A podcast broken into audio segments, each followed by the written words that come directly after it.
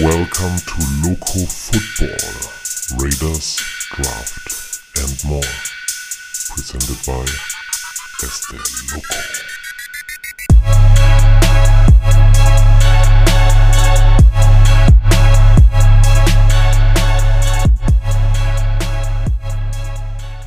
Yo Raider Nation, hier spricht euer Este Loco. Mal wieder Nummer 56 vom Loco Football Podcast. Heute mit der Preview vom Spiel der Raiders am Sonntag in Chicago. Ja, wir haben zwei Home Games gehabt. Jetzt kommt wieder ein Auswärtsspiel. 19 Uhr geht's los, deutscher Zeit. Bisschen für die, äh, nichts für die Nachtschwärmer hier. Wir kennen ja diese ganzen Late Night Games. Jetzt können wir ein bisschen ausruhen danach noch am Sonntagabend und dann schön schlafen, hoffentlich mit einem Raiders Win hier. Dann würden wir 4-3 stehen. Ja, Leute, was gibt's heute beim Loco Football Podcast? Ich habe zwei Gäste geladen. Dazu gleich mehr. Ein paar kleine Minütchen, kurze Minütchen gibt es hier noch eine kleine Introduction. Wir werfen gar keinen großen Blick auf das letzte Spiel gegen die Patriots. Das war meiner Sicht ein Must-Win. Ja, es war knapp 21-17 haben die Raiders gewonnen.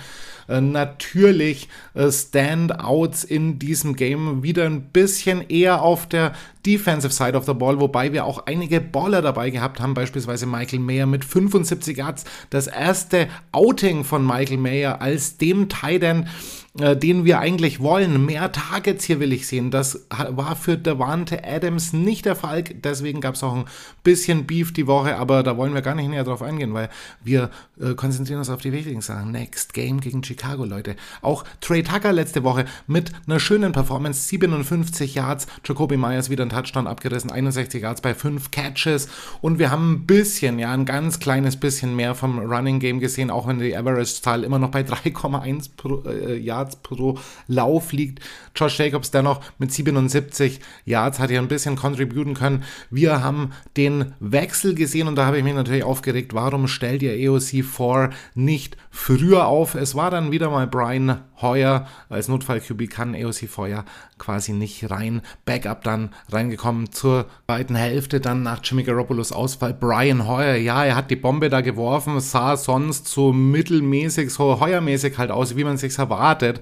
Hat keine Bäume ausgerissen, hat aber ein bisschen contributen können, hat uns in diesem Fall über die Zeit gerettet ein bisschen. Ja, da hätten die Raiders vielleicht in dem einen oder anderen Drive auch noch einen Touchdown machen können. Ich erinnere da an die äh, Interception, die ja Jimmy Garoppolo noch geworfen hat in der ersten Hälfte, wo wir wirklich ganz knapp äh, vor der gegnerischen Endzone standen, da der Adams den Ball schon gefangen hat und dann natürlich diesen harten Hit abbekommen hat.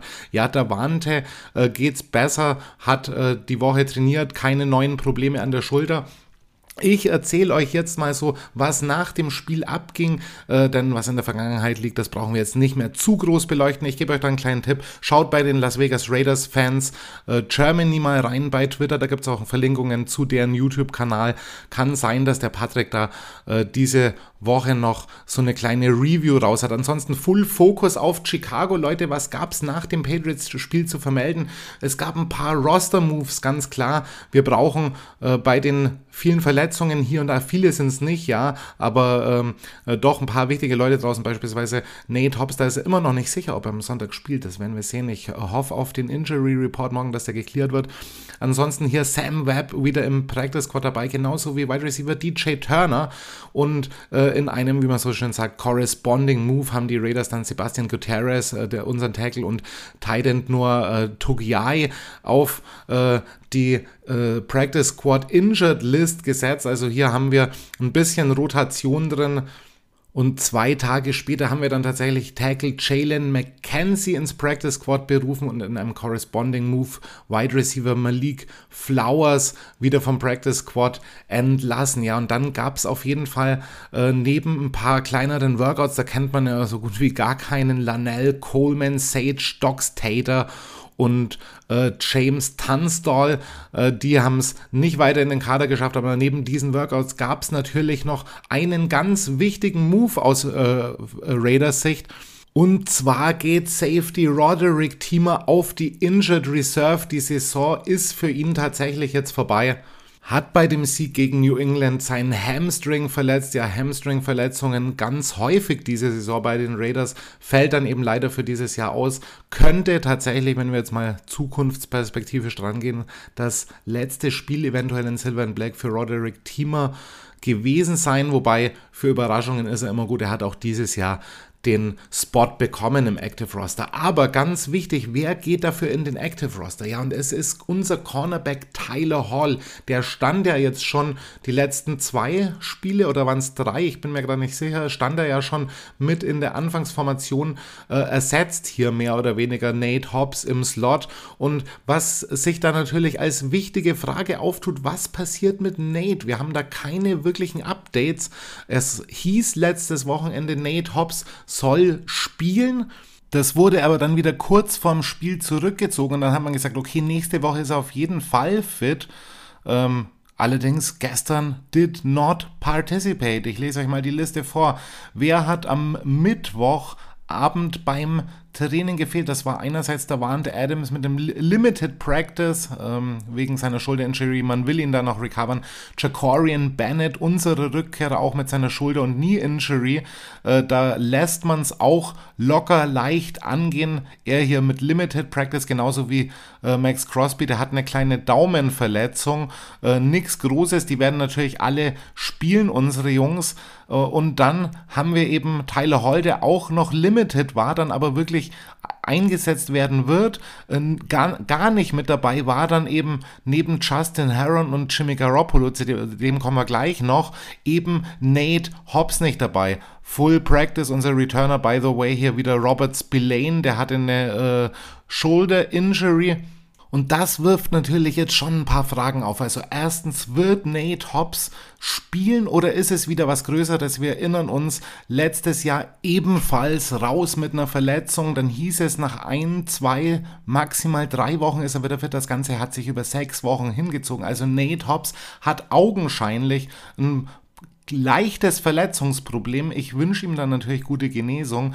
Das wirft aber dann natürlich die Frage auf, äh, kann sich vielleicht Tyler Hall mit einer weiteren guten Leistung, also er ist statistisch gesehen, knüpft er da an die letzte Saison, er ist äh, an seinen wenigen Snaps gemessen, doch ein statistisches Monster. Er hat tatsächlich so ein bisschen diese Anzeichen vom letzten Jahr, dass er ein kleiner Shutdown-Slot-Corner, wenn man das so nennen kann, ist. Hat jetzt eight, äh, acht Tackles gemacht in dieser äh, drei Spielephase, wird aber nicht angeworfen und wenn, dann ist er schneller Mann, was ja bei Nate Hobbs auch äh, der Fall ist. Aber was wir hier noch ein bisschen mehr sehen bei Tyler Hall ist, dass er auch diese Intermediate und Deep Routes ein bisschen besser covern kann. Äh, Nate ist ja immer schneller Mann, ist aber tatsächlich eher Richtung Line of Scrimmage beziehungsweise dahinter äh, aktiv. Äh, wir wissen noch nicht, was passiert. David Long auch noch hier eine Option und natürlich Amik Robertson weiter im Team. Der hat letztes Jahr auch, äh, letzte Woche auch ein gutes Spiel gemacht und da sehen wir doch tatsächlich, auch der Raiders Cornerback Room lebt mittlerweile von dieser Rotation. Ähm, da ist alles offen, auch Jacorian Bennett beispielsweise natürlich auch wegen seiner Verletzung trotzdem viel weniger Snaps gesehen, also das eröffnet Räume für andere und da schauen wir, wer das ausnutzen kann. Also viel Competition äh, im gesamten Raiders-Team eigentlich oder zumindest in der Raiders Defense auf fast jeder Positionsgruppe bis auf den Linebackern, die sich erstaunlich gut machen dieses Jahr. Also da ist auf jeden Fall Pfeffer drin und da gucken wir, äh, wer hier sich eventuell ins Rampenlicht spielen kann. Ja, Leute, und ganz wichtig natürlich für die Raiders auch die Verletzung von Jimmy Garoppolo. Also Jimmy ist im letzten Spiel rausgegangen. Es war eine augensch augenscheinlich, oder was man so gehört hat, eine Rückenverletzung. Josh McDaniels ist da diese Woche noch nicht so wirklich drauf eingegangen, was es genau ist. Er hat aber gesagt, dass es gemessen an den Umständen eine relativ milde Sache ist. Also ein Einsatz von Jimmy Garoppolo ist noch nicht abgeschrieben für Sonntag und dennoch haben sich die Raiders schon Gedanken gemacht, natürlich weil man unter Zugzwang ist, wer wird denn spielen. Offiziell hat George McDaniels dazu noch nichts gesagt. Ich habe euch mal gefragt bei Twitter, da könnt ihr übrigens reinschauen. Lasst mir einen Follow da und diskutiert fleißig mit at locofootball-tv. Da habe ich gefragt, sollte Jimmy G nicht ausfallen? Welcher Raiders QB soll am Sonntag starten? Jimmy G, Brian Heuter oder Aiden O'Connell? Und 60% von euch haben gewotet für The Kid, für unseren Rookie. Aiden O'Connell, 33%, also nur jeder Dritte hat gesagt, falls er fit ist, soll er spielen auch, Jimmy Garoppolo. Ja, 7% Brian Hoyer, okay, da waren ein paar ganz angetan, ein paar alte Hoyer-Fans oder ein paar Leute, die es äh, nicht lassen konnten, uns da zu foppen. Also Brian Hoyers Einsatz äh, ist, ja, sagen wir es mal so, ähm, gelinde gesagt, umstritten in der Raider Nation. Äh, ja, ihr habt gesagt, Aiden O'Connell, Leute, mit 60%. Ja, ich bin natürlich dahingehend auf eurer Seite. Äh, dass ich sehen will, was die Raiders vorhaben mit Aiden O'Connell, gerade in diesem QB-Draft 2024, wo ganz viel passieren kann, wäre es schon eigentlich ganz gut, ihn mal auszutesten. Und dass das gar nicht ganz unrealistisch ist, das haben wir auch letztes Jahr oder in den Vorjahren bei den San Francisco 49ers gesehen. Da war er lange Zeit Starter, aber da hat man auch quasi nebenbei ihn in einer Mentoring-Funktion für Justin äh, nicht Justin Fields, Entschuldigung, hier Trey Lance äh, gehabt. Also ich glaube mittlerweile so wie der Herr aus Glas ist, also ich habe das habe ja selbst bei Derek Carr nicht gesehen, muss man schon fast sagen, dass du da ganz gut daran tust, einen äh, Rookie oder jüngeren Quarterback äh, auch mal drankommen zu lassen. Äh, nicht, dass er komplett zerbricht, einerseits der Jimmy G, aber man muss mit ihm anscheinend wirklich so planen, dass man einen zuverlässigen Backup hat. Und das ist meiner Meinung nach Brian Hoyer nicht. Und das wird spätestens, wenn er am Sonntag starten wird, äh, könnte man das wahrscheinlich sehen. Anyway, die Frage auf jeden Fall, wer am Sonntag spielen wird auf Quarterback, ist von Josh McDaniels noch nicht offiziell beantwortet, aber ganz klar, da ist er auch wieder unter Druck. Die Raiders wollen jetzt in den nächsten Spielen, müssen jetzt in den nächsten Spielen zeigen, äh, dass man sich verbessert im Gegensatz zum Vorjahr. Und da wäre es jetzt einfach fahrlässig, jemanden, der 37 Jahre ist und keine Perspektive mehr als Quarterback, als Erfolgsmann äh, in dieser Liga hat, äh, da einen Einsatz zu geben und das eben nicht herausfinden zu wollen. Also ähnliche Situation wie in Chicago tatsächlich. Da kommen wir später mit meinen Gästen noch drauf zu sprechen. Ansonsten will ich vielleicht noch ein paar kleine Worte zu Hunter Renfro abgeben. Es hieß jetzt äh, in der letzten Woche, dass die Raiders anscheinend aktiv auf dem Markt sich nach Help auf der Edge-Rushing-Position, das kann natürlich auch ein Outside-Linebacker sein, äh, umschauen. Da waren mal immer wieder Namen im Gespräch. Frank Clark beispielsweise, der jetzt wahrscheinlich wieder zu den Chiefs zurückgeht. Dann äh, hieß es Randy Gregory, jetzt äh, kam hier der noch Patriot äh, Josh Uke ins Gespräch. Ja, überall hier äh, kleine Rebuilds, die angegangen werden müssen, müssen und um Cap zu sparen, werden da wahrscheinlich hier und da Spiele abgegeben. Die Raiders sind auf der Suche nach einem Trade. Ähm, wer, wen es allerdings trifft, ob man äh, vielleicht aber auch einen Draft-Pick nimmt und in welcher Größe das Ganze stattfindet, das weiß man nicht. Für mich steht auf jeden Fall fest, wenn du da jetzt jemanden reinholst, dann musst du einen richtig großen Namen entweder als Defensive Tackle oder als End reinholen. So jemand wie Josh Uke äh, wäre für mich natürlich auch aufgrund seiner äh, Vergangenheit äh, mit dem Coaching-Staff äh, eine Option, die ich sehr befürworten würde. Was man da allerdings hinlegen muss, weiß ich nicht. Für Hunter Renfro ist es definitiv schade, wenn das passiert, aber Raider Nation tut mir leid, wenn ich das sage. Wir müssen uns wahrscheinlich lang, so langsam darauf einstellen, dass Hunter in diesem Team keine größere Rolle mehr bekommen wird. Ich sage immer noch weiter, das ist einer der größten Misuses die es in den letzten 10, 20 äh, Jahren bei den Raiders gab. Du kannst äh, so einen Pro Bowler, der so schöne Routes läuft, nicht so im Stich lassen. Da müsste eigentlich äh, deutlich mehr über Hunter laufen. Aber es ist anscheinend eine harte Realität, mit der wir uns so langsam anfreunden müssen. Äh, ich kann mir auch vorstellen, dass wenn die Raiders da trotzdem keinen guten Trade finden, dass man dann noch an Hunter festhält wenn ich das Ganze jetzt mal aus der Perspektive von Hunter Renfro selbst betrachte, äh, dann weiß ich tatsächlich nicht, ob ich äh, in diesen Umständen, in, unter diesen Bedingungen irgendwie glücklich äh, werden könnte, vielleicht tut auch Hunter Renfrew so ein kleiner Neuanfang ganz gut, aber wir sehen, wie es da weitergeht. Ich schreibe es auch nicht ganz ab, äh, dass die Raiders Renfrew halten. Vielleicht stellen sie ja noch ein bisschen was mit ihm an, aber wir erwarten es zumindest jetzt nicht mehr. Dann tut auch das Herz nicht ganz so weh. Okay, Leute, das war's ja von meiner kleinen Einleitung. Ein bisschen Raiders News und wir gehen ab zum nächsten Teil. Bam! And now, the Loco Football Podcast Game Preview.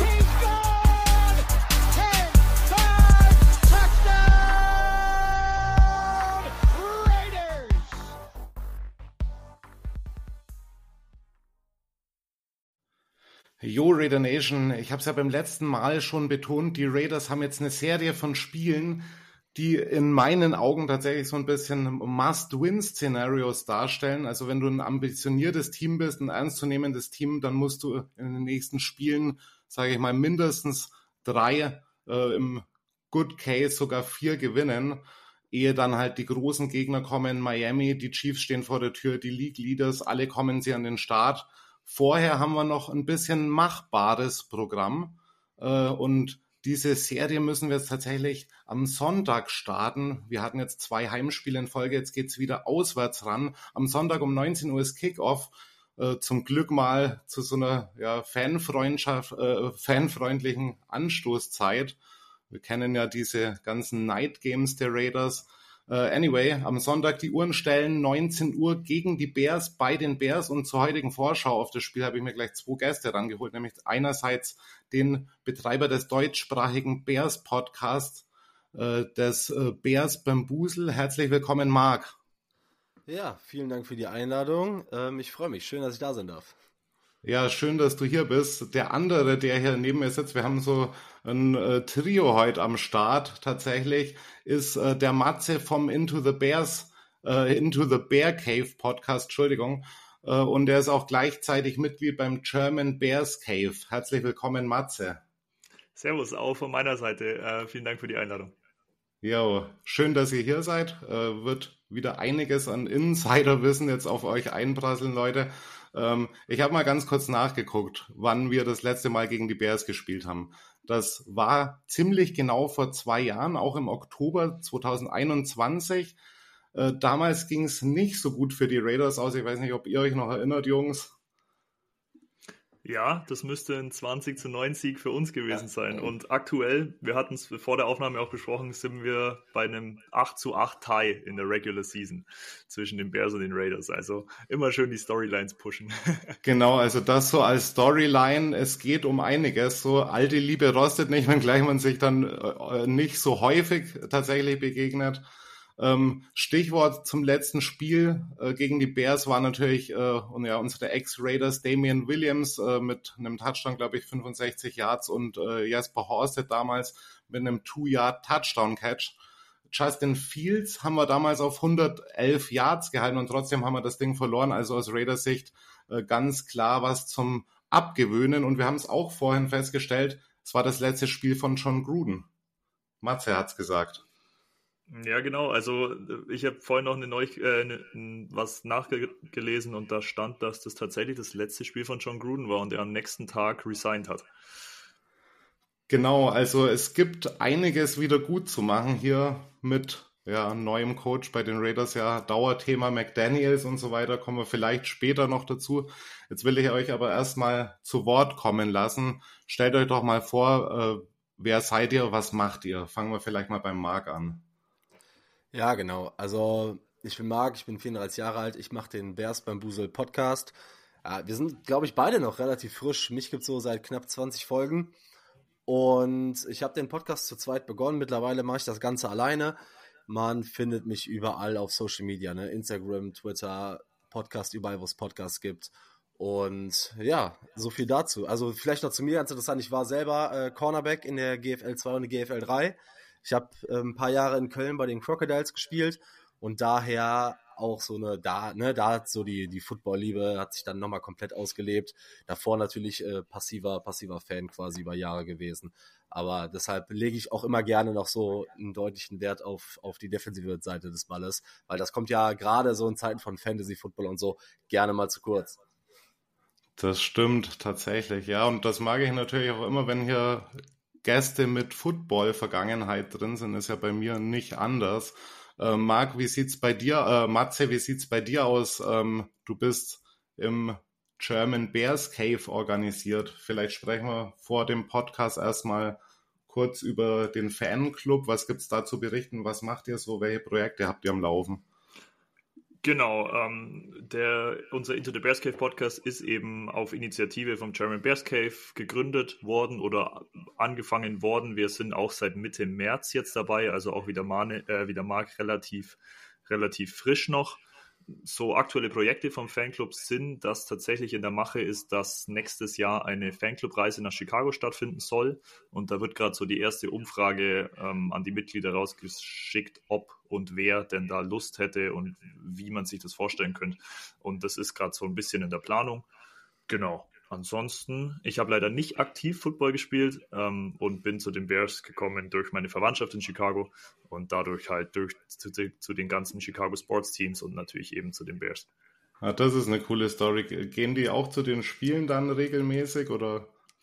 Also regelmäßig ist vielleicht übertrieben, weil die Preise es geht, glaube ich, nicht, dass man da regelmäßig hingeht, aber ist schon des Öfteren auf jeden Fall bei einem Homegame dabei. Gerade beim ähm, gegen die Packers war da auch beim ersten Homegame. Genau. Also ist schon ja, cool, öfter mal im Stadion. Das ist cool, wenn man da eigene Roots dann noch hin hat, auf jeden Fall. Und äh, bei dir, Marc, hast du eine äh, Story, wie du zu den Bears gekommen bist? Ja, also wie das bei vielen anfängt, ne? Gerade so in, der, in, der, in den Kindheitstagen, bei mir war es dann die Super Nintendo-Zeit, wo man dann irgendwie so angefangen hat, NBA und so zu zocken. Das war ja so die äh, große Zeit von Michael Jordan und darüber dann irgendwie nach Chicago, erst die Bulls und dann hat man sich angefangen für Football zu interessieren. Ähm, ja, und dann war halt generell die Stadt oder die Sportstadt Chicago schon mal so ein großes Aushängeschild. Das wird natürlich in unserer öffentlichen Wahrnehmung noch so ein bisschen gepusht, wenn man viel in der Jugend so Sitcoms geguckt hat, die viel in Chicago spielen, ne? angefangen bei immer wieder Jim oder wie sie alle heißen, wo die Chicago Bears dann ein großes Thema sind und ja, dann irgendwann wie man so schön sagt, die, die Franchise sucht einen selbst ja aus, man sucht sich selber das nicht aus. Meine Freundin hat auch letztens gesagt, wenn du nur genervt bist jedes Wochenende, willst du dir nicht ein anderes Team aussuchen. So einfach funktioniert das ja leider nicht. nee, das stimmt. Können wir hier auch ein Lied von singen, auf jeden Fall, ja. Aber ja, tatsächlich, also finde ich auch äh, Sportstadt Chicago kann ich unterschreiben. Also vor allem die Bears äh, sind ja auch, glaube ich, mit das längste Team, das in der NFL, beziehungsweise davor waren es ja noch andere Ligen, AFL und äh, was war es noch, National, ähm, ne, weiß jetzt gerade nicht die andere.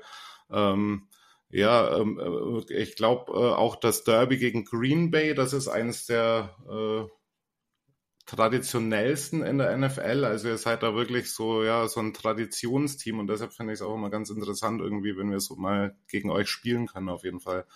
Finde ich cool. Ähm, ja, wenn wir schon dabei sind, Marc, du meintest äh, von der Jugendzeit, was waren denn so deine Favorite Bears Players in der Jugend? Ja, ich bin natürlich quasi als Fan groß geworden mit ja, den, den äh, 2010er Bears so ein bisschen. Da, da, da ging es halt so ungefähr los. Und das waren dann so, so Spieler, mit denen ich angefangen habe zu gucken, wie, mh, hm, wie Brian Ehrlicher zum Beispiel. Das war halt so ein, so ein ganz präsenter Spieler, dann Coach Ditka, ne, da hat man sich natürlich mit dem Coach und halt auch als Spieler damit natürlich ein bisschen beschäftigt.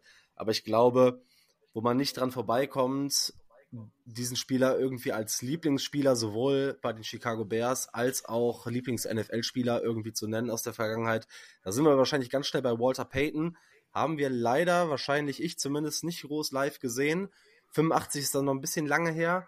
Aber Running Back Walter Payton, ne, nachdem ist ja auch der Walter Payton Man of the Year Award benannt, viele Fans sollten den Namen zumindest mal gehört haben. Wenn man noch keine äh, Highlight-Tapes geguckt hat, sollte man das auf jeden Fall tun. Jetzt haben wir gerade ja. ganz leichte Probleme mit dem Stream gehabt. Vielleicht magst du den letzten Satz nochmal wiederholen. Ja. Um, ja, Walter Payton, den Spieler sollte wahrscheinlich jeder kennen, nachdem es auch der Award Walter Payton Man of the Year benannt. Nicht nur als Spieler, auch als Typ und ich glaube auch nicht nur als Bears-Fan, sowohl auf und als auch neben dem Platz. Ähm, ja, wir sind wahrscheinlich ein bisschen zu jung, ne? um, um ihn live gesehen zu haben, aber ich glaube auch jeder, der kein Bears-Fan ist, sollte sich Highlight-Tapes angucken. Fällt auch immer wieder in Diskussion für vielleicht sogar einen der besten äh, Footballspieler in der Geschichte. Und als Bears-Fan, ja, da kommt man nicht groß drum rum, ihn als wichtigsten und besten Spieler wahrscheinlich in der Chicago Legacy zu nennen. Ja, also da bin ich äh, auf, auf deiner Seite. Auf jeden Fall Walter Payton, ganz bekannter Mann bei den Bears, natürlich eine Traditionsfigur. Und äh, tatsächlich fällst du auch noch in die Brian Erlacher Time. Äh, das war auch äh, zu meiner Zeit auf jeden Fall noch in. Also ich würde ihn auch als äh, Favorite äh, All-Time Bears Player von mir tatsächlich benennen. Neben natürlich Khalil Mack, der ja bei euch eine kurze Station hatte. Ähm, ja. Aber äh, ich, ich meine, weiß gar nicht, wann, wann hatte Erlecker aufgehört? Ich weiß es gar nicht mehr. Ich meine 2011, 2012 so. So um den Dreh, ne, genau. Ja, war kurz danach. Und ich meine, in dieser, in dieser 2000, in dem 2010er Team waren natürlich so ein paar Spieler, die man vielleicht auch, ja, nicht als Bears-Fan kennen könnte, die einen riesengroßen Impact hatten, sowas wie Lance Briggs. Robbie Gold war äh, schon damals dabei, langjähriger Kicker von den Bears und von den 49ers. Devin Hester, der vielleicht beste Returner aller Zeiten, könnte man kennen. Ja, solche Spieler, das war, ähm, ja, das, das war schon eine coole Zeit. Äh, Charles Tillman, der Peanut Punch, den sie jetzt äh, ständig nennen, wenn die, wenn die Cornerbacks na, den versuchen, den Ball rauszuschlagen. Ähm, der ist nach dem benannt, von daher, da, da waren schon ein paar Namen dabei 2010. Ja, wie sieht's bei dir aus, Matze? Ja, wo man glaubt, als einer der All-Time Greats nicht vorbeikommt und vor allem auch gerade im Zeitgeist aktuell ist, ist natürlich ähm, Dick Butkus, der, der so viele Spitznamen hat, dass man die sich gleich aufschreiben muss. Einmal The Robot of Destruction, ähm, The Enforcer, The Animal oder The Maestro of Mayhem. Ja, Butkus ist The leider, Maestro of Mayhem, nice. Ist leider erst verstorben. Ich meine, am 5.10. war das ja, achtmaliger All-Pro äh, Linebacker und war einfach bekannt für seinen wirklich nasty und aggressive Playstyle und ich, der hat sich alles andere als Freunde gemacht auf dem Spielfeld und war auch einer der, ja, wo Monsters of the Midway gelegt hat. Ein Bad Guy, ein Tough Guy auf jeden Fall auf dem Feld. Äh, Wird es denn dann ums Spiel herum irgendwelche Würdigungen äh, zu seinem Tod hingeben oder? Ich weiß tatsächlich nicht. Marc, weißt du da was? Also bisher war, glaube ich, nicht viel. Also letzte Woche war jetzt, glaube ich, nichts meiner Meinung nach.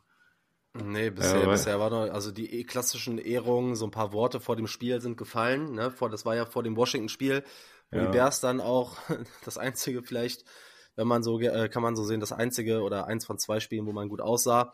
Ähm, man hat mit der, mit der 51 auf dem Trikot gespielt als äh, extra Button, aber bisher habe ich sonst auch nicht viel mehr gehört. Wird mit Sicherheit aber noch was kommen.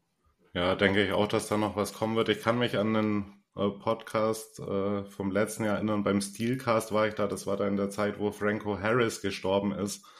Und äh, das war da wirklich so ein ganz, ganz großes Ding, was da dann auch so richtig für Aufruhr äh, in Anführungsstrichen gesorgt hat, äh, weil das dann äh, einfach so ein Jahrhundertspieler mehr oder weniger war.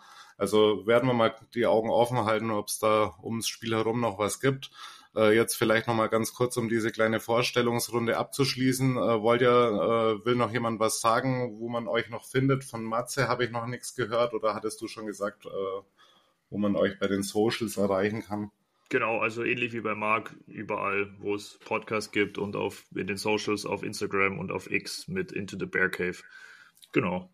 Okay, Into the Bear Cave und Bambusel hier heute bei mir zu Gast. Dann gehen wir doch mal ein bisschen ans Eingemachte schauen wir mal so ein bisschen in die Vorschau. Also dadurch, dass äh, wir so selten gegen euch spielen, haben meine Zuhörer wahrscheinlich jetzt nicht so das beste Briefing von den äh, Bears, schätze ich jetzt einfach mal, aber die nötigsten Sachen um Justin Fields, Matt Eberfluss und so weiter, die bekommt man natürlich trotzdem alle mit.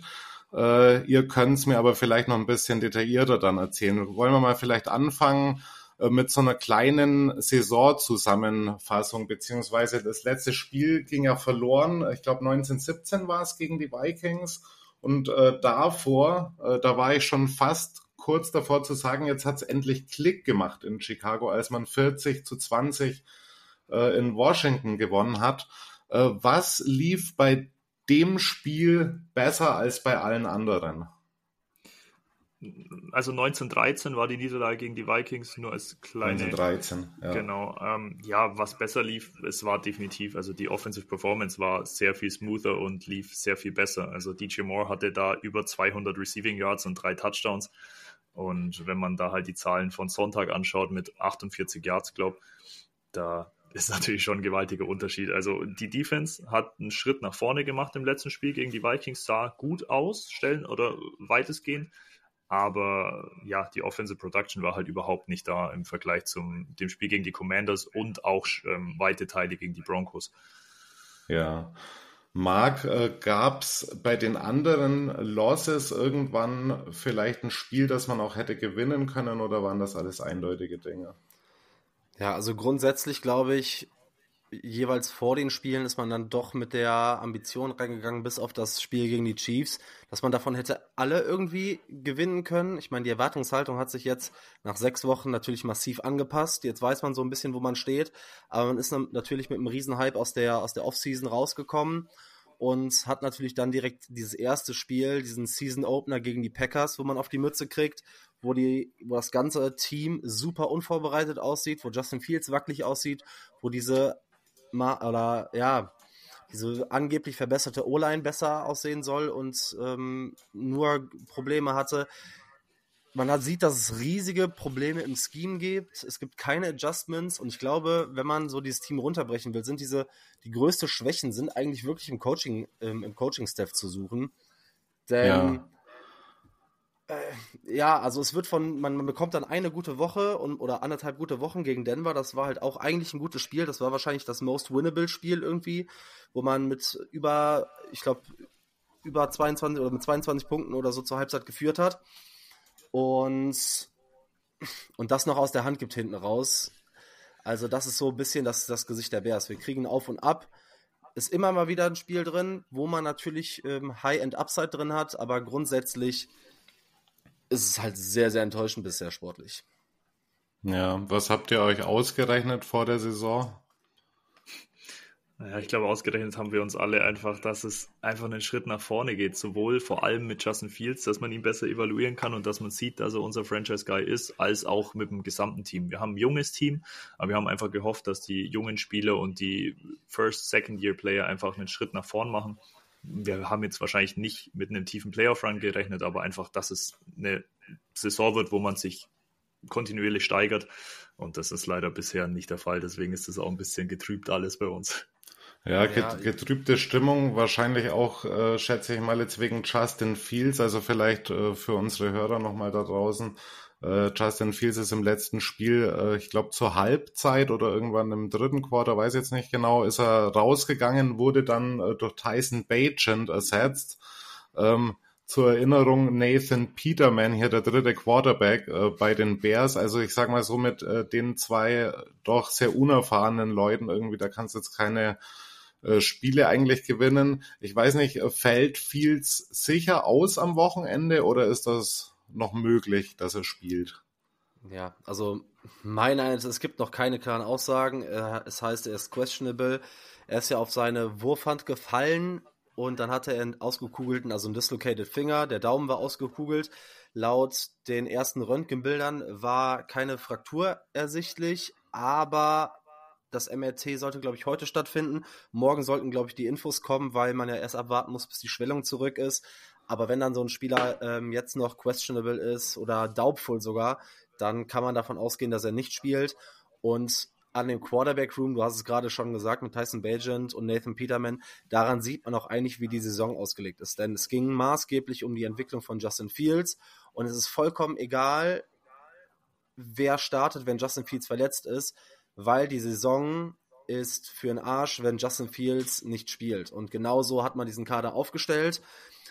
Dementsprechend ist es wirklich egal, ob da jetzt ein undrafted Rookie Free Agent auf dem Platz steht oder Nathan Peterman, ähm, weil es maßgeblich tatsächlich um die, um die Entwicklung von Justin Fields ging und noch nicht mal über ein, über ein Record äh, zu Ende der Saison. Ja, ja, das könnte sich natürlich jetzt für euch auch zum Negativen auswirken, wenn er jetzt irgendwie ein paar Spiele so gar nicht macht und man von der Entwicklung dann irgendwie auch nichts beobachten kann. Also wir haben vor der Aufnahme mal kurz gesprochen. Äh, die Bears halten im Moment immer noch Pick 1 und Pick 2 im äh, NFL Draft 2024. Äh, und äh, ja, gerüchteweise steht da natürlich einiges schon wieder vor der Haustür. Mögliche Top-QB-Kandidaten könnten dann nach Chicago kommen. Und äh, sollte man jetzt eine schlechte Performance sehen, falls Justin Fields denn jetzt doch noch zurückkommt, äh, dann wäre wahrscheinlich klar, dass ihr dann auch Quarterback vielleicht draften würdet. Oder wie ist da euer Feeling? Ist äh, Justin Fields, wenn man jetzt mal von diesem, also hätte, wäre, wenn es auch immer so ein Ding, aber wenn man jetzt mal so von dem äh, miserablen Coaching mal absieht, glaubt er, er wäre eigentlich ein Quarterback, der long-term bei euch Erfolg haben könnte, wenn er im richtigen Setting ist? Also ich bin grundsätzlich davon, also ich bin aber auch der Führer des Justin, Field, äh, Justin Fields Hype Trains und ich bin fest davon überzeugt, dass der Junge so talentiert ist und das ist vielleicht einer der besten Quarterbacks, der jemals in Chicago gespielt hat. Heißt natürlich auch, oder bedeutet natürlich auch, dass die Franchise Chicago bisher ja wirklich schlecht darin war, Quarterbacks zu entwickeln. Aber meiner Einschätzung nach hat Justin Fields eigentlich alles, was er braucht. Natürlich muss man eventuell jetzt aufhören, ihn, was viele eventuell, also ne, klar, also Twitter ist immer laut und gerade die Amis sind nochmal ein bisschen näher hinterher als wir da und ein bisschen offensiver, aber man kann ihn nicht in diese Top 10 Quarterback-Diskussion reinreden, denn auch wenn ein Quarterback wenig bis kaum Hilfe, Hilfe bekommt, ist es natürlich so, dass er von sich aus irgendwann liefern muss, Spiele gewinnen muss. Ich sage auch immer, Wins sind keine Quarterback-Stat und wenn du in deinen ersten oder wenn du drei Jahre in Folge drei verschiedene Coaches, also wenn ich das College und seine ersten beiden Jahre jetzt mal nehme, drei Coaches, drei Schemes plus Veränderung in deinem Spiel vornehmen musst, ist es natürlich für so einen jungen Quarterback ultra schwer, dich zu entwickeln. Dann hatte er die ersten beiden Jahre bei den Chicago Bears weder Waffen noch eine O-Line gefühlt. Das macht so eine Entwicklung natürlich massiv schwierig. Ich glaube, dass Justin Fields ein Starting Quarterback in der NFL sein kann. Meine Einschätzung ist aktuell, dass man, dazu kommt natürlich jetzt auch noch die Verletzung, sich fast schon mit dem Gedanken einfreunden muss, dass er das nicht in Chicago wird. Ja, es gab bei letztes Jahr auch hier und da immer mal wieder Trade-Gerüchte, dass die Raiders vielleicht an ihm dran sein könnten. Ich persönlich fand das äh, in der letzten Off-Season irgendwie zu früh. Ich hätte mit einer ähnlichen Entwicklung gewartet, aber so mein Ausblick auf Justin Fields ist äh, auch, äh, dass er eher vielleicht äh, das woanders schaffen könnte. Was meinst du, Matze? Bist du Justin Fields Fan oder Gegner?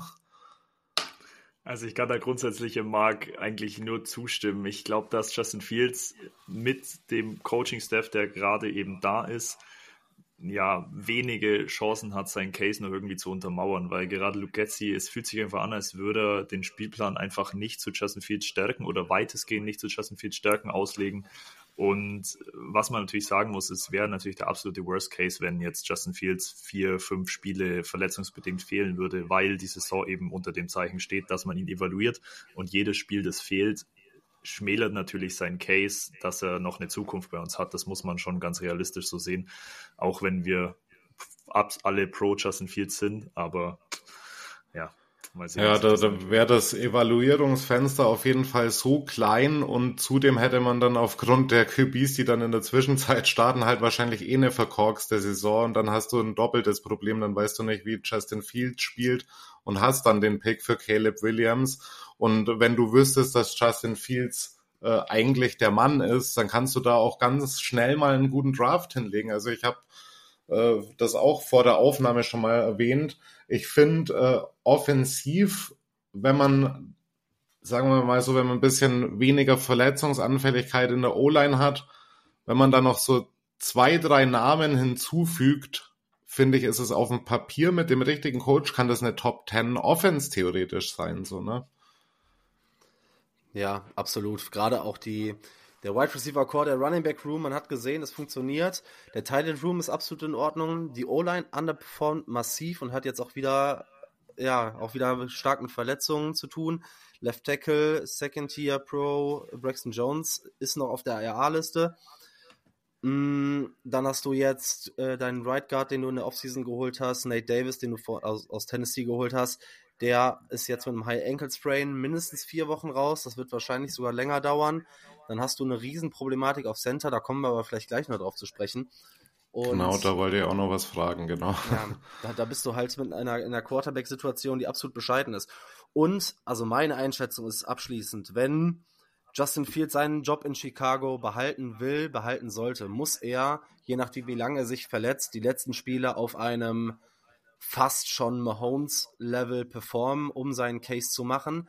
Denn man darf nicht vergessen, dass ja, wie soll ich das sagen? Also in anderen Drafts wäre es wahrscheinlich einfacher gewesen, seine, seine Position zu behalten. Aber ne, letztes Jahr hatte jeder Quarterback, der da in die NFL gekommen ist, irgendwie ein Fragezeichen. Davor das Jahr war ein katastrophaler oder war eine katastrophale Rookie-Quarterback-Klasse. Jetzt hast du alleine mit Caleb, May, äh, Caleb Williams und Drake May zwei Quarterbacks, die schon unglaublich viel Potenzial mitbringen und dafür dafür muss man halt schon überzeugt von seinem Quarterback sein, um auf eins dieser beiden Prospects zu verzichten. Da stimme ich dir zu, ja. Ich schmunzel gerade so ein bisschen vor mich hin, äh, weil ich habe mich gerade gefragt, wie häufig wird jetzt eigentlich in den nächsten äh, Wochen und Monate auch bei mir im Podcast der Name Caleb Williams fallen. Äh, aber das ist natürlich ein Szenario, ähm, das vielleicht einzigartig ist. Also ich habe ihn auch jetzt häufig gesehen in dem College-Jahr, ähm, Drake May auch.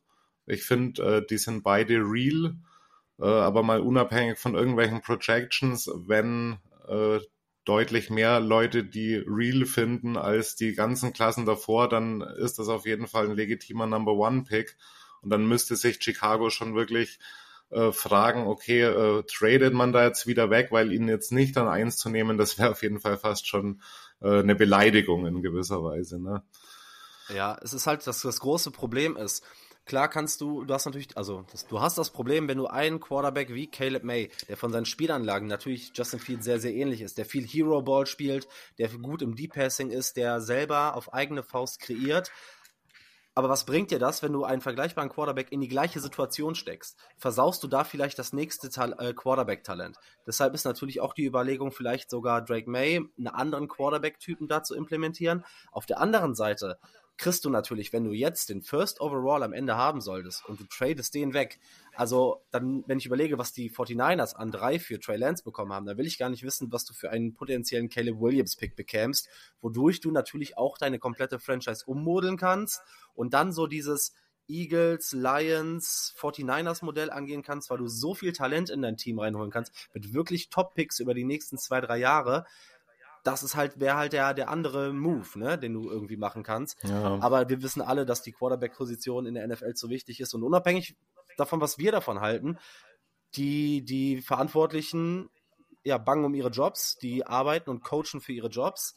Und ich glaube, dann gibt es richtig Ärger in der Franchise, wenn du auf ein Generational, ein potenziell Generational Talent verzichtest.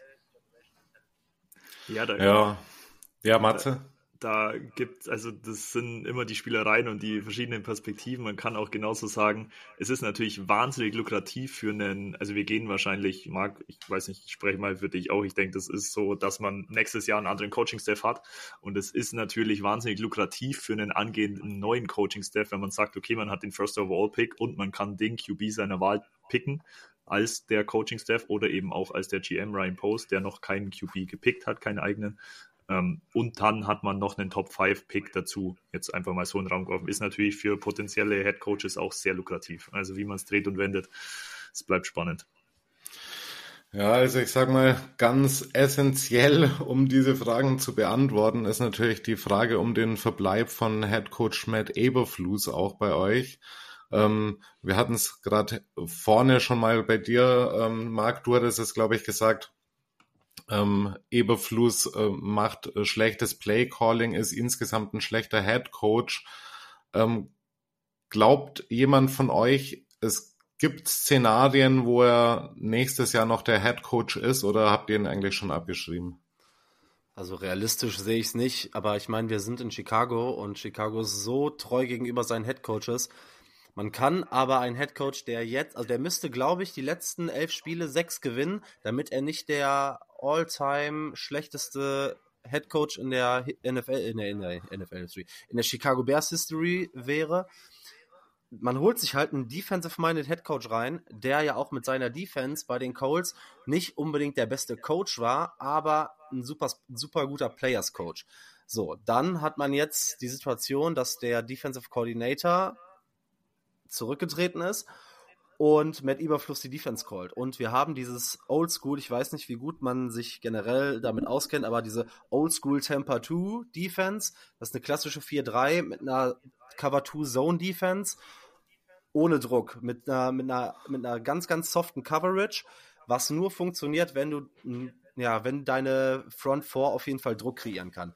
Dieses, äh, dieses Scheme, ursprünglich auch mit äh, Rod Marinelli, und der, der Mentor quasi von Matt Eberfluss. Ähm, das ist so überholt, das funktioniert einfach nicht. Vor allem funktioniert das nicht mit diesem Team. Da sieht man auf der Seite des ja. Balles auf jeden Fall, dass der, dass der Coach nicht in der Lage ist, zu adjusten und für seine Spieler zu coachen.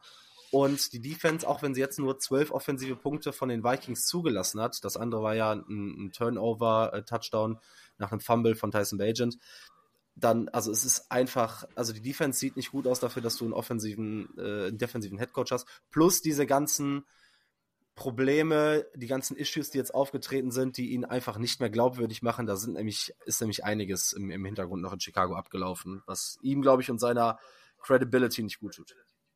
Ja, Matze, willst du vielleicht da ein paar Worte zu sagen?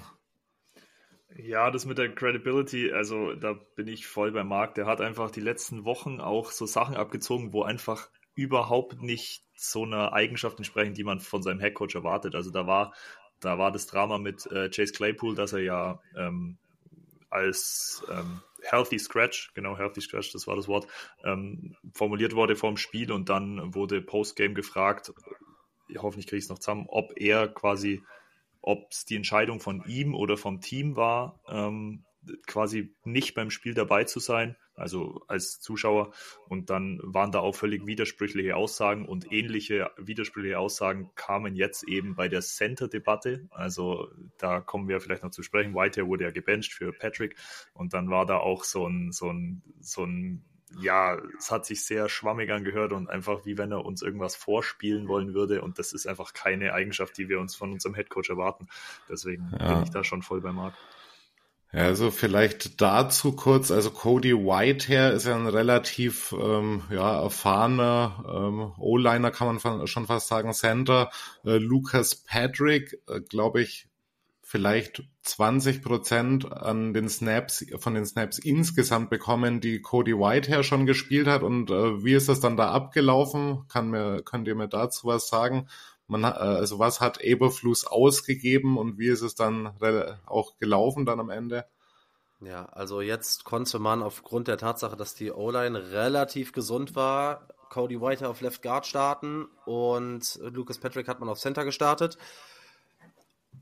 Das konnte man danach zum Glück umswitchen. Patrick ist rausgegangen die Woche davor, weil es einfach wirklich nicht gut aussah. Jetzt hat Cody Whitehair, weil Tevin Jenkins äh, zurückgekommen ist, auf Center gespielt.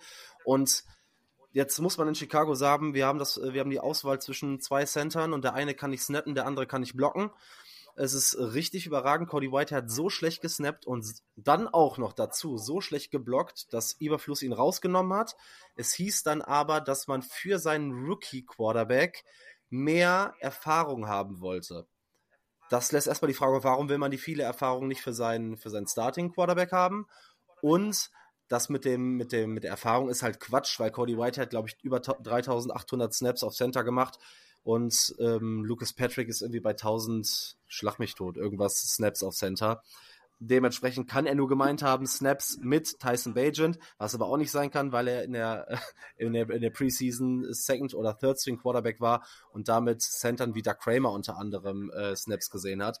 Das heißt, er wollte einfach nicht sagen, und meiner Meinung nach, das sind Veterans, das sind erwachsene Männer, da kann man einfach sagen, ey, das Snapping sah heute scheiße aus, Cody hat nicht seinen besten Tag gehabt und wir haben dann mit Lucas Patrick eine bessere Chance gehabt zu gewinnen. Aber und dann ja. hat Tyson Bagent halt genau. Ja, ich hatte ja lustigerweise so einen kleinen. Gesagt, äh, ja, ne? Entschuldigung. Nee, alles, alles gut. Tyson Bagent sagte danach nur noch, ähm, dass er eigentlich jetzt mit keinem mehr oder weniger Erfahrung hatte. Das heißt, da findet halt gar keine Kommunikation statt. Okay, okay. Ja, ich hatte so ein äh, YouTube-Short von Cody Whitehair gesehen, äh, war auf jeden Fall relativ verwirrt, was so die äh, Assignments beim äh, Blogging irgendwie an, äh, anging. Ähm, ja, vielleicht nochmal so einen kleinen Blick äh, in euren Kader, dann so einen kleinen In-Depth-Look. Jetzt haben wir von O-Line gesprochen, jetzt haben wir von der Defense gesprochen. Ähm, vielleicht noch ein paar Worte zur Defensive Four, weil wir das vorhin auch hatten. Da ist ja auch ein alter Bekannter drin hier äh, von den Raiders, Yannick Ngakwe spielt da gerade bei euch. Und auch Andrew Billings. Wie seid ihr denn mit den beiden zufrieden? Also ich muss sagen, Andrew Billings macht seine Sache so seit Woche drei, Woche vier, also wirklich gut. Also ich meine, wir haben ihn, wir haben ihm einen Einjahresvertrag gegeben. Also er macht seine Sache auf jeden Fall gut. Er ist ein guter, guter Runstopper und ist halt einfach ein, ein dralles Ding da in der Mitte, in der Mitte drin. Also die, der macht es schon gut. Und Yannick Ngakwe war unser Edge-Signing, das wir so desperately gebraucht haben, weil wir hatten ja wirklich, also niemand, der irgendwie Pass-Rush ausüben konnte, außer hoffentlich unsere Rookies. Und deswegen war das Ngakwe-Signing am Ende der Free Agency war, also ich kann mich noch genau daran erinnern, wir hatten alle endlich, endlich wurde was auf Edge gemacht. Und ja, Ngakwe hat aber bisher, glaube ich, auch erst einen Sack, aber ist natürlich okay, trotzdem ja. wichtig, dass man ihn hat. Da wird erfahrungsgemäß noch ein bisschen was folgen, aber ja, ich weiß auch nicht, wie es äh, bei euch so aussieht mit dem Pass, äh, mit dem Pass Rush und äh, insgesamt Pressure zu erzeugen. Ähm, ob das jetzt vielleicht eine systemische Frage ist oder so, aber äh, wir haben es vorhin auch schon gesagt, eure Defense hat sich im letzten Spiel jetzt ein bisschen gemacht, aber äh, wenn wir jetzt mal so aufs ganze Team gucken, äh, welche Unit überzeugt am meisten und von welcher müsst ihr denn noch ein bisschen mehr sehen? Äh, um kurz darauf zu sprechen zu kommen, äh, Pass Rush Grade ist bei laut PFF die zwei, schlechteste der ganzen NFL der Bears. Also daran sieht man so ein bisschen, äh, wo die Issues herkommen. Du hast einen Foreman Rush, der keinen Druck erzeugen kann, in einem Scheme, das über den Foreman Rush Druck erzeugen soll. Also das nur noch kurz ja. dazu. Ja, eben. Ja, problematisch dann in der Pass Rush League, ne? ja, Kat Kat Katastrophe. Also auch so äh, laut ähm, Advanced Stat quasi Success Rate beim Pass Rush sind die Bears auf 31. Ist halt auch nicht so pralle, ne? Ähm, dann, wenn ich so mir Dropback EPA angucke, ist auch ähm, unterer Bodensatz. Also das sieht alles nicht gut aus, auch wenn man letzte Woche in der Defense deutlich verbessert ausgesehen hat. Ja, ich glaube, äh, aber eure Third Down Efficiency ist nicht die schlechteste, glaube ich, oder? Ja, ich glaube, nach den ersten vier Wochen war sie das. Da war sie, also da war sie zumindest Bottom Three, aber dadurch, dass ja die Vikings muss man leider, oder was ist das leider, muss man aber auch einfach sagen, auch wenn sie gewonnen haben, wirklich nicht gut aussagen gegen uns, kann sich das ja. natürlich so ein bisschen angepasst haben. Weil die haben, glaube ich, einen ja. von 16 äh, Third Downs converted oder zwei von 16 Third Downs. Okay, ja, das ja. ist dann nicht der beste Maßstab. Ähm, also, was meinst du, beste ja. Unit, Matze? Ja, ich habe jetzt die ganze Zeit hin und her überlegt, beste Unit als Ganze ist wahnsinnig schwer zu beantworten, weil an sich macht TJ Edwards als Linebacker sehr gut. Da habe ich aber von Jermaine Edmonds einfach noch zu wenig gesehen, auch wenn letzte Woche ähm, ein gutes Spiel von ihm war, aber für den Vertrag, den er bekommen hat, ist das einfach noch zu wenig. Die, die Wide Receivers sind an sich namentlich für einen Chicago Bears Wide Receiver Room ist das, glaube ich, einer der besten, also den man die letzten Jahre hatte, definitiv mit einem DJ Moore, der wirklich wahnsinnig produ productive ist, ein Darnell Mooney, der irgendwie noch nicht so drin ist, aber natürlich auch enormes Upside hat. Also ich würde fast sagen wie Receiver, aber es ist halt schwer, schwer zu sagen, weil die noch nicht so eingebunden wurden, wie sie es eigentlich eingebunden werden könnten. Arne, was ja. ist, äh, Marc, was, Arne sage ich schon, klassischer, klassischer Podcast-Versprecher. Marc, was ist, was ist deine Meinung? Ja, also ich habe mich da ultra schwer mitgetan, denn vor der Saison hätte ich gesagt, boah, wir haben die Stärke und die Stärke und die Stärke. Und jetzt guckt man auf dieses Team. Klar, wir sind jetzt in Woche, wir gehen jetzt in Woche äh, sieben und jedes Team hat so ein bisschen auch mit Verletzungen zu tun, wodurch die Units natürlich an sich nochmal ein bisschen gebeutelt sind. Und grundsätzlich glaube ich, ich habe auch mit den Linebackern gespielt, ne, weil wir diese äh, TJ Edwards und Tremaine Edmonds Geschichte haben, wo Edmonds einfach noch nicht gut aussieht. Jack Sanborn sieht ganz gut aus. Deshalb können es eigentlich fast nur die Linebacker sein. Ich gehe aber dahin und würde sagen, wenn sie fit sind, ist es der Running Back Room. Ähm, auch wenn er nominell jetzt nicht äh, an den Einzelspielern vielleicht der beste der NFL ist, das könnte wieder eine Top 5 Rushing Offense sein mit einem fitten Khalil Herbert. Man hat jetzt gesehen, ersetzt durch Dante Foreman, der ein gutes Spiel gemacht hat gegen die Vikings.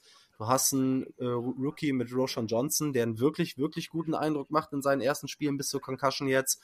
Und dahinter, ja, also klar, du hast jetzt einen, äh, einen, Evans von der Straße geholt oder du hast noch einen Travis Homer für Third Down oder für Special Teams. Aber das sieht eigentlich schon relativ gut aus auf Running Back. Ja, das ist, äh, das finde ich auch. Also, wenn man so vergleicht, wie es auf dem Papier und in der Realität dann ist, aber natürlich profitiert er natürlich auch von der Rushing Ability von Justin Fields nochmal. Äh, das ist auch so ein Ding.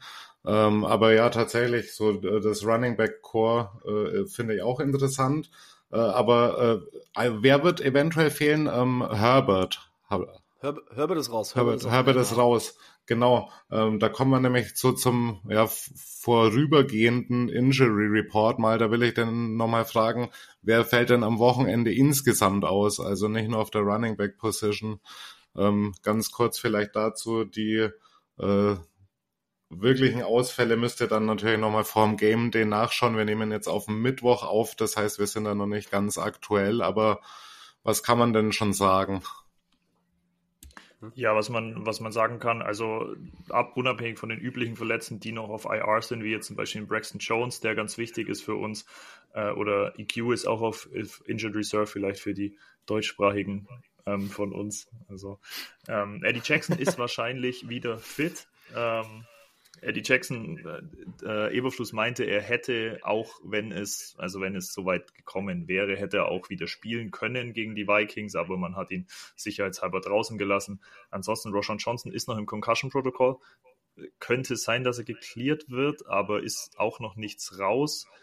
Khalil Herbert ist ähm, raus, deswegen werden wir wieder mit Dante Foreman wahrscheinlich als Leadback agieren, mit Roshan Johnson vielleicht als Ergänzung und wie wir schon gesagt haben, Nate Davis in der O-Line ähm, fehlt uns natürlich.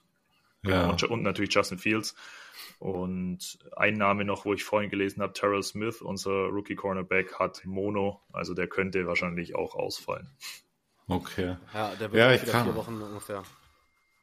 Ja, ich, ich kann von Raiders Seite tatsächlich noch nicht allzu viel sagen. Also unser hm, immer mal wieder verletzter Cornerback Nate Hobbs, der äh, wird wahrscheinlich spielen, weil er eben wahrscheinlich schon letzte Woche gespielt hätte, dann aber doch ausgefallen ist.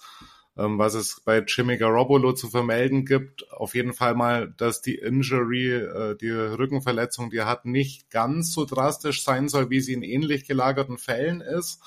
Ähm, man hat ihm aber jetzt noch nicht das Go gegeben. Das heißt, es ist potenziell ein Start von Aiden O'Connell äh, wieder im Gespräch.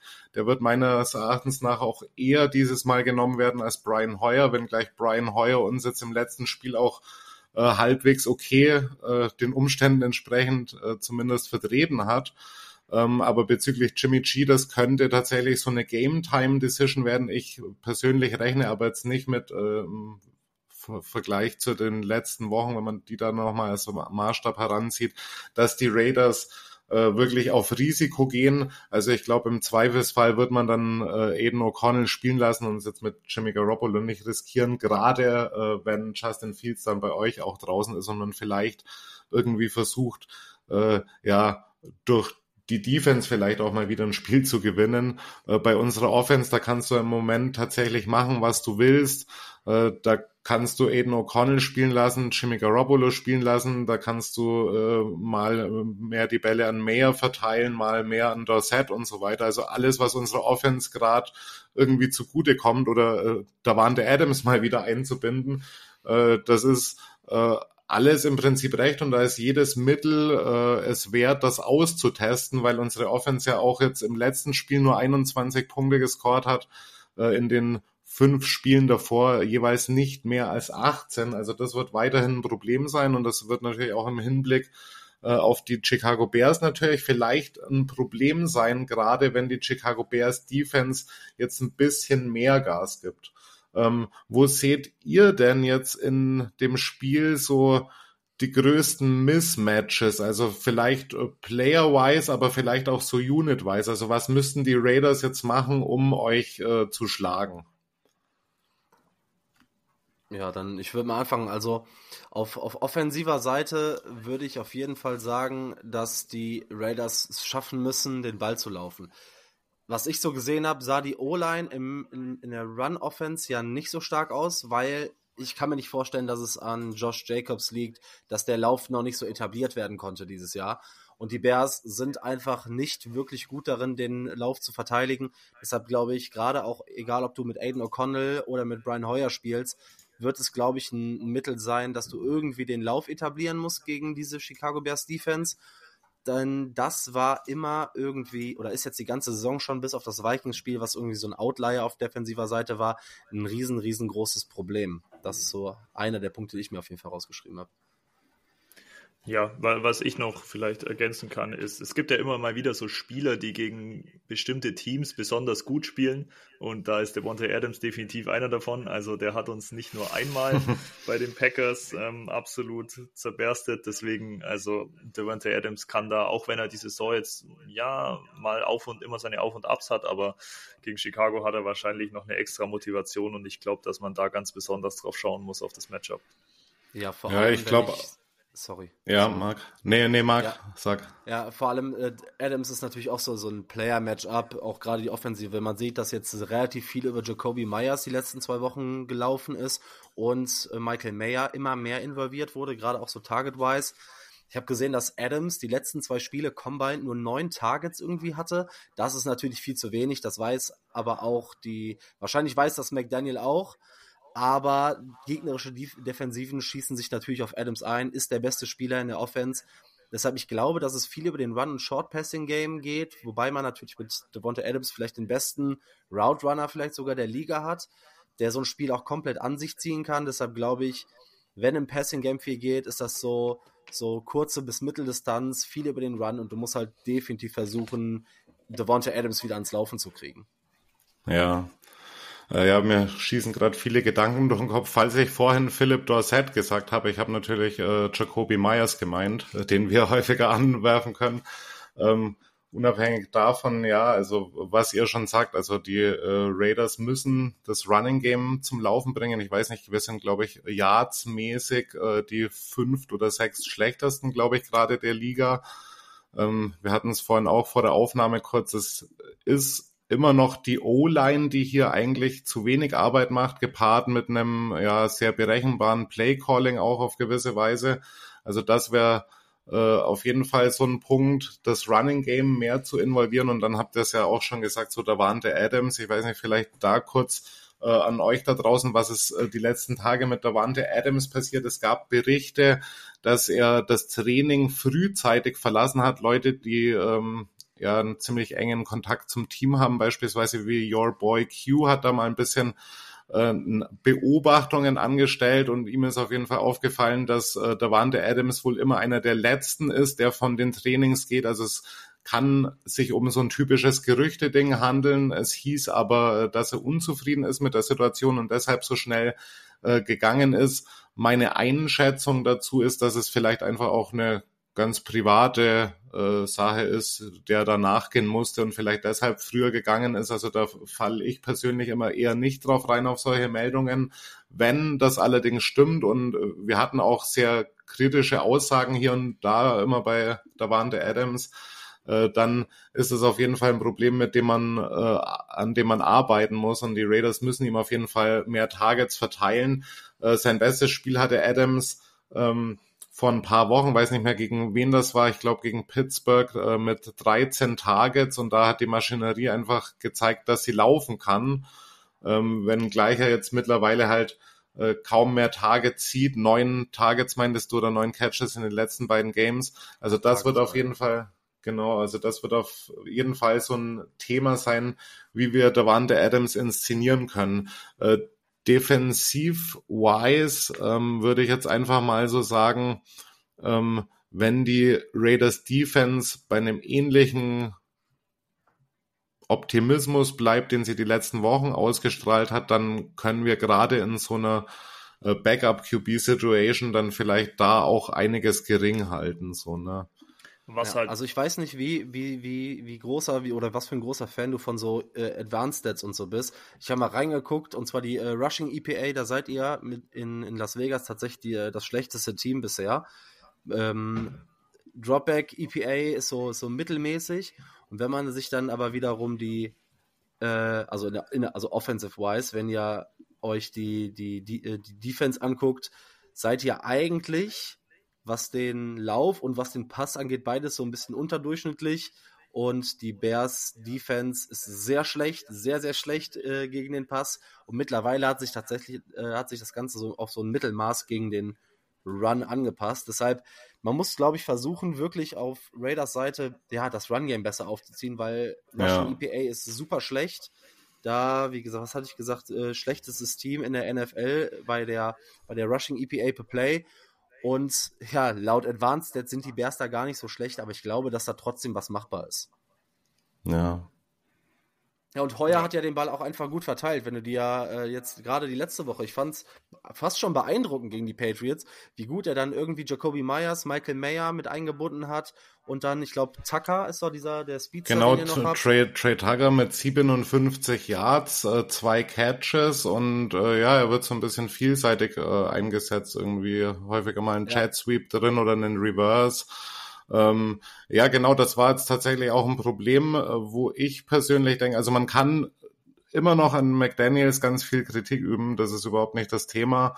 Äh, aber im letzten Spiel, wenn man ganz ehrlich drauf schaut, wenn man jetzt diese Red Zone Issues rausnimmt und vielleicht auch äh, so ein beispielsweise dieses Play, wo Jimmy Garoppolo dann kurz vor die Endzone wirft auf der Wande Adams, wo dann die Interception draus resultiert. Ähm, das sind jetzt keine, nicht mehr die harten systemischen Fehler gewesen, die es noch in den ersten Spielen war. Also man hat da ein bisschen gezeigt, dass man auch so eine Offense mal laufen lassen kann. Ähm, und äh, da, da vertraue ich jetzt äh, McDaniels zwar nicht, dass er das irgendwie auf ein neues Level hieft, aber das hat mir auf jeden Fall auch ganz gut gefallen, dass man da eben dann wirklich mal Mayer häufiger angeworfen äh, hat. Der einzige, der da immer noch gefehlt hat, war Hunter Renfro, der ja mittlerweile auch bei uns ja gerüchteweise so ein Trade-Target ist, den man dann in den Trade einbinden könnte. Also falls wir für irgendjemand traden, äh, das sozusagen ihn als äh, Preis dafür abzugeben. Ähm, kann sein, dass man das tatsächlich auch macht die kommenden Wochen, aber nichtsdestotrotz, so man hat dann jemand da, man hat auch mit Jacoby Myers jemand da, der Hunter Renfro im Slot ja quasi schon ersetzt. Und äh, wenn man da so wirklich am Feinschliff arbeitet, glaube ich, dann wird irgendwann halt einfach dieser Zeitpunkt kommen, wo die Raiders Offense mal zumindest für zwei, drei Spiele irgendwie ausbricht. Ne? Ich hoffe natürlich, dass das jetzt am Sonntag schon der Fall ist. ja, Leute, ähm, ich sehe schon wieder, wir haben good running time. ich frage euch noch so ein paar kurze Sachen ab, wenn ihr euch mal für eine Bold Prediction entscheiden müsstet, fürs Wochenende und für die Saison. Was würde ich da von euch zu hören bekommen? Fangen wir vielleicht mal an mit für das, für das Sonntagsspiel, eine kleine Bold ja, Prediction. Ja, willst du was in Richtung Raiders oder was für die Bears haben? Äh, gerne sowohl als auch, wenn ihr da ja, was habt. Ja, Okay, also ich habe mir für die Raiders rausgeschrieben, weil das ist auch ein Matchup, was ich aus Chicago-Sicht ganz, ganz, ganz böse finde. Und zwar Mason Crosby macht 5 Sacks.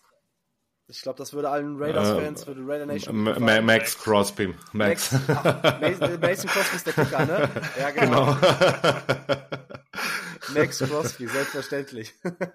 ja. ja. Wäre wär stabil, wenn er, wenn er andere 5, äh, 6 hätte, aber nee, ich, ich glaube, das ist gar nicht, das ist, ja, wäre böse natürlich, aber ich glaube, Mason Crosby wird da eine, Max Crosby wird da eine stabile, stabile Rolle spielen. Ich sag's dir. ja, äh, vielleicht dazu, äh, ohne jetzt die Bold Predictions zu sehr unterbrechen zu wollen, vielleicht da ganz kurz, ähm, weil er auch einer meiner Lieblingsspieler war, Darnell Wright, euer Right Tackle, der wird häufig gegen Crosby spielen, nicht immer, aber wie seid ihr mit ihm zufrieden? Ja, also als, als Rookie macht er seine Sache gut. Er hat immer noch so die typischen Rookie-Mistakes drin, aber ich glaube, wir sehen von ihm das, was wir von ihm erwartet haben als äh, Top-10-Pick. Und er wird uns unsere O-Line, glaube langfristig auf jeden Fall weiterhelfen. Also ich bin definitiv zufrieden bisher. Okay. Aber deine ja, Bold Prediction. Ja. Auf deine Bold. Deine Bold Prediction schließe ich mich natürlich ganz gerne an. 5, äh, 6 von Max Crosby, das wäre schon. Was ist denn deine äh, Bold Predictions auf Raiders Seite, Matthias? Auf Raiders Seite, wenn der Mark auf der defensiven Seite war, gehe ich mal auf die offensive Seite und ich glaube, dass Michael Myers seinen positiven äh, Output die letzten Wochen noch verbessert und ich glaube, dass er dass er tatsächlich sein erstes 100-Yard-Game haben könnte gegen uns. Letzte Woche waren es ja 75 Yards und ich glaube, da fehlt nicht mehr allzu viel. Und ich kann es mir gut vorstellen, vor allem auch mit Backup QB immer Tight End als Safety Blanket für die, für die kurzen Pässe, kann ich mir gut vorstellen. Ich würde es mir auf jeden Fall wünschen. Marco, was ist dein ähm, Bears, deine Bears Bold Prediction?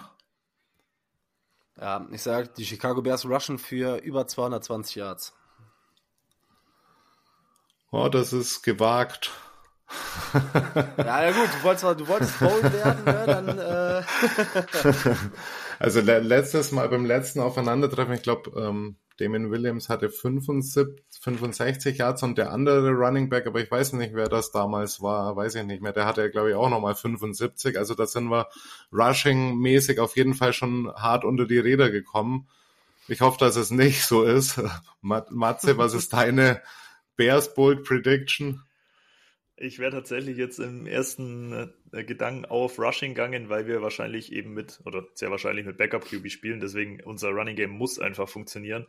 Ähm, ich würde dann tatsächlich wieder auf Tight bleiben, weil ich einfach glaube, dass äh, Cole Kmet für Tyson Bagent und auch Robert Tonyan für Tyson Bagent essentiell sein werden und ich glaube, dass die im Receiving Game wichtige Anspielstationen sein werden. Und achso, ich muss eine Prediction sagen. Äh, ja, Kmet, äh, zwei Receiving Touchdowns, sage ich jetzt mal. Okay, okay. Ja, also so, was finde ich davon realistisch? Also diese 220 Yards, das ist schon sehr hoch gegriffen, sagen wir mal. Aber deswegen ist es ja auch bold, ne? Also das dürfen wir nicht vergessen. Und äh, Cole Kmet, äh, ja, ist auch ein bisschen bold, aber da dürfen wir natürlich nicht vergessen, ähm, die Raiders in der Vergangenheit immer mal wieder anfällig gegen Titans. In diesem Jahr sah es dann noch relativ gut aus, aber wenn wir so die ganzen äh, restlichen Jahre mal angucken, immer Probleme durch die Mitte gehabt. Ich bin auch gespannt, wie unsere Secondary aussehen wird. Äh, wir haben es jetzt in den letzten Wochen tatsächlich immer mal so ein bisschen geschafft, diese sagenumwobenen Turnovers mal zu holen. Äh, das waren äh, mal äh, Fumbles, mal waren das Interceptions. Also es läuft so Step by Step wieder und ich bin gerade auch natürlich gespannt, wie so Leute wie Trevon Merrick beispielsweise, der letztes, letzte Woche ein richtig gutes Spiel hatte, äh, wie der da irgendwie reinfinden kann und natürlich auch so Leute wie Jacorian Bennett, der jetzt bei uns auch seit letzter Woche wieder dabei ist, äh, ziemlich gutes Spiel hatte gepaart mit äh, unseren Oldies, wenn vielleicht dann noch äh, Nate Hobbs zurückkommt irgendwie, wird auf jeden Fall ein interessantes Ding gegen eure Wide Receiver, gegen euer Tight End Core. Das wird alles äh, sehr spannend werden. Ähm, jetzt will ich aber doch noch zu guter Letzt von euch einen Game-Tipp haben, einen kleinen Ergebnistipp, in welcher Richtung wir das Ganze so ansiedeln. Ich habe letzte Woche gesagt, die Raiders machen 27 Punkte gegen die Patriots. Das ist dann, ja, um sechs Punkte ist es gescheitert.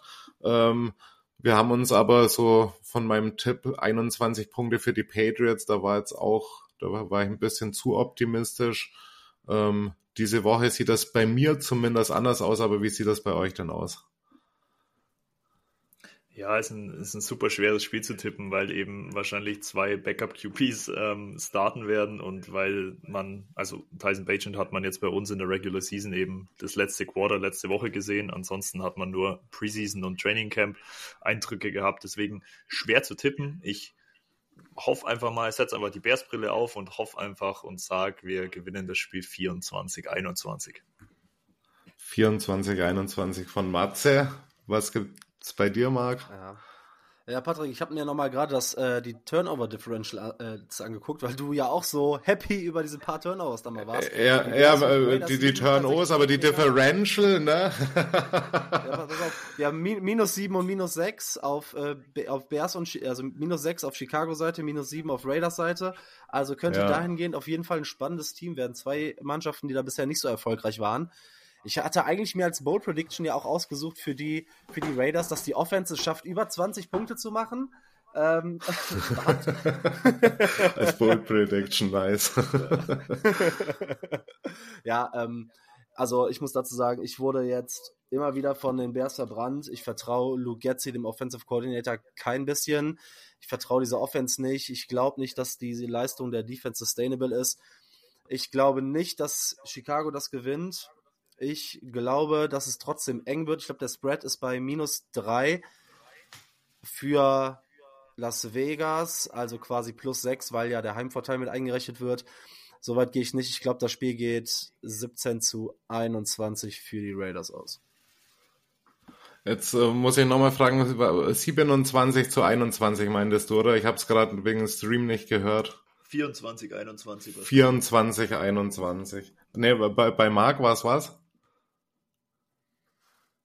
Auch 24, 21. 21, 17 für die Raiders. 21, 17. Okay. Ja, ich äh, würde mich so tatsächlich so ein bisschen zwischen euch einreihen. Mein Game-Tipp ist 24, 19 für die Raiders tatsächlich, weil ich gerade glaube, dass gerade jetzt ohne Justin Fields äh, die Bears Offense den Lauf der Raiders Defense schwer aufhalten wird. Also über 20 Punkte hoffe ich, dass die Raiders nicht zulassen und reihe mich jetzt mal in der Offense bei 24 Punkten ein, äh, nicht weil ich glaube, dass eventuell unser Backup äh, besser sein wird als unser letzter Starter, aber gerade deswegen, weil äh, auch Jimmy Garoppolo schon acht Interceptions geworfen hat dieses Jahr, glaube ich irgendwie, du kannst auch mit äh, AOC 4 nichts falsch machen. Wenn es Brian Hoyer wird, dann wird sich die Prognose wahrscheinlich noch ein bisschen anpassen, äh, sowohl mit Jimmy G als auch mit äh, AOC4 würde ich jetzt sagen, wir gehen ein bisschen höher als letztes Mal, aber auch nur ein bisschen, also 24-19, mein Game-Tipp dann noch am Ende. Wir schauen mal. Was mir, was mir gerade noch eingefallen ist, als kurze Anekdote vielleicht noch, ähm, 2019 war ja das Bears Raiders Spiel in London und das ist war damals 17-0, haben die Raiders einfach geführt und dann sind die Bears noch ja, unfassbar gut. Wir sind nochmal rangekommen, genau, genau. ich glaube 24, 21, genau. äh, das, äh, der Final Score äh, und ja, so ein Spiel, das könnte auf jeden Fall auch passieren bei den Raiders, äh, dass ihr uns da, wenn ihr im zweiten Quarter irgendwie 10, 17, 0 hinten seid, dass ihr uns da trotzdem noch irgendwie ärgert. Das ist bei uns auf jeden Fall immer möglich. Ne? Ja, das Problem bei uns, wenn wir 17, 0 hinten sind und wir spielen in Chicago, dann wird es sehr, sehr ungemütlich und ich glaube, das wird ja. dann schwer, da zurückzukommen. Aber ja, Co Co Cold Times, da auf jeden Fall ist es äh, kalt am Wochenende. Hat schon minus 10 Grad oder? Boah, lass mich mal auf Letztes Jahr war es um die Zeit richtig gut.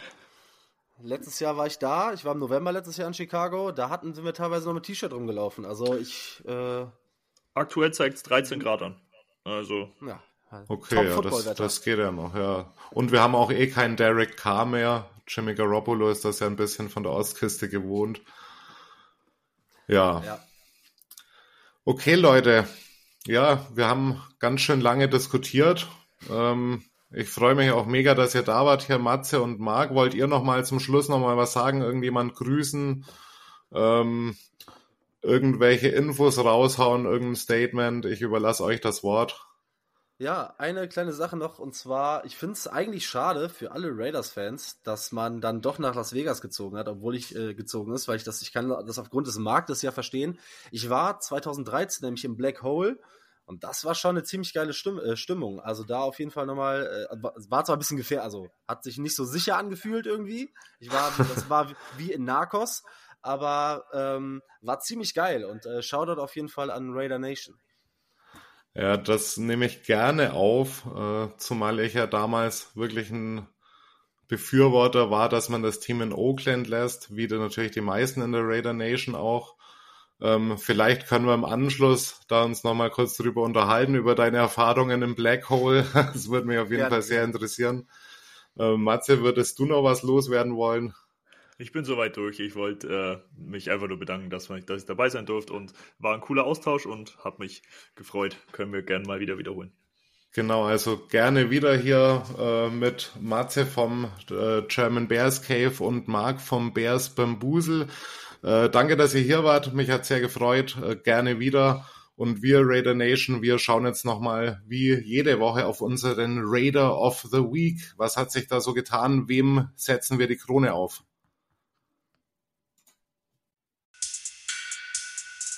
And now, the Loco Football Raider of the Week.